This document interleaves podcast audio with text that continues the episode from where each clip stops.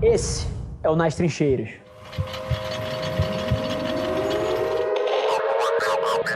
Acho que a principal lição, assim, eu poderia falar muito da dinâmica de dia a dia, mas não vejo isso agregando valor para vocês, tá? É, acho que muito da, da ótica que eu queria trazer aqui e que serve para você, independente de você ser, cara, um dono de restaurante ou funcionário de uma empresa, ou um empresário grande, ou alguém que tá, pô, tentando tirar um projeto pela primeira vez do chão, é, trabalhe em alguma coisa que você acredita. E até, porra, na minha vida, nas últimas duas semanas, três semanas, é, com o mundo inteiro convergindo pro digital, mas eu não vim atrás dessa tendência, né? Eu aloquei o meu tempo em coisas que eu acreditava, em coisas que eu amava fazer, e eventualmente o mundo vem até você.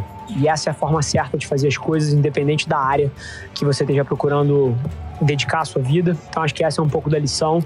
Em vez de ficar correndo atrás de tendência, faz alguma coisa que você acredita profundamente, que você é apaixonado e deixa o mundo vir até você na hora certa. Na hora que você entende isso, muita porta se abre.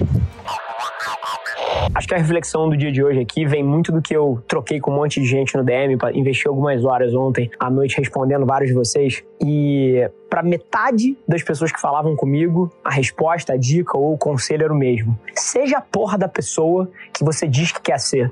É curioso, tá? E aqui eu dou um passo atrás, mas é muito importante que você entenda quem você quer ser e o que é importante para você na vida e depois você faça o que tem que ser feito para chegar lá. E é interessante, tá? Porque isso é verídico para todos os casos. Não importa se você quer ser um empresário famoso, uma manicure local, um chefe de restaurante, assim, não tem exceção. É muito pouco provável que um atirador de elite atinja um alvo que ele não estava mirando. E a mesma coisa serve para você. Você pode ter certeza que você vai errar o seu alvo se você não der um passo para trás e entender onde você quer atirar. E aí, assim, passo a passo para isso, tá? É mais simples do que parece. O primeiro passo é você investir um tempo real tempo sem interrupções tempo de qualidade, pensando sobre o que é importante para você, quais são suas prioridades, quais são seus valores, o que, que você quer que a sua vida seja. Essas são as percepções e os princípios que vão guiar você para conseguir fazer uma escolha de vida. Mas em última instância, o que define se você chega lá ou não são as ações que você toma. Não é suficiente ter esperança ou desejar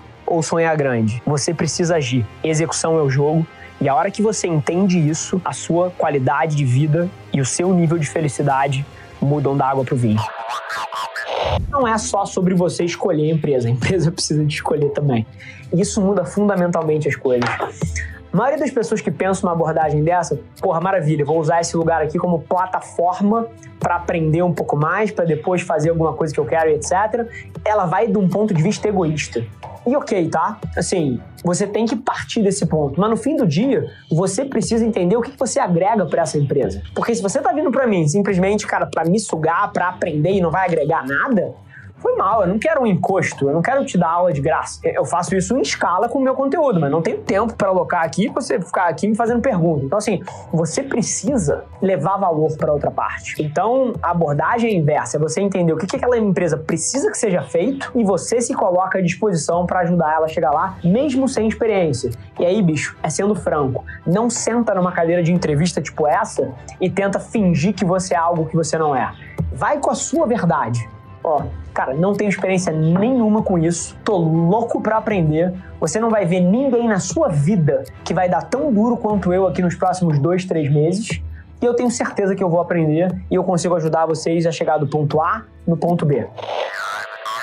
Esse foi mais um episódio da nossa experiência em áudio. E como eu já falei, eu adoraria saber que você está gostando do que a gente está compartilhando por aqui. Então não esquece, se você está tirando valor desse conteúdo, ia significar o um mundo para mim, que você tirasse um print da sua tela, postasse no Stories me marcando e aproveita para ir na sua plataforma favorita também e deixar um rating de cinco estrelas e um comentário lá, ajudando a gente a construir essa comunidade tão vibrante que move o Brasil para frente através do empreendedorismo e que fala desse Brasil que dá certo. É um prazer ter vocês comigo e a gente se vê no próximo episódio do podcast.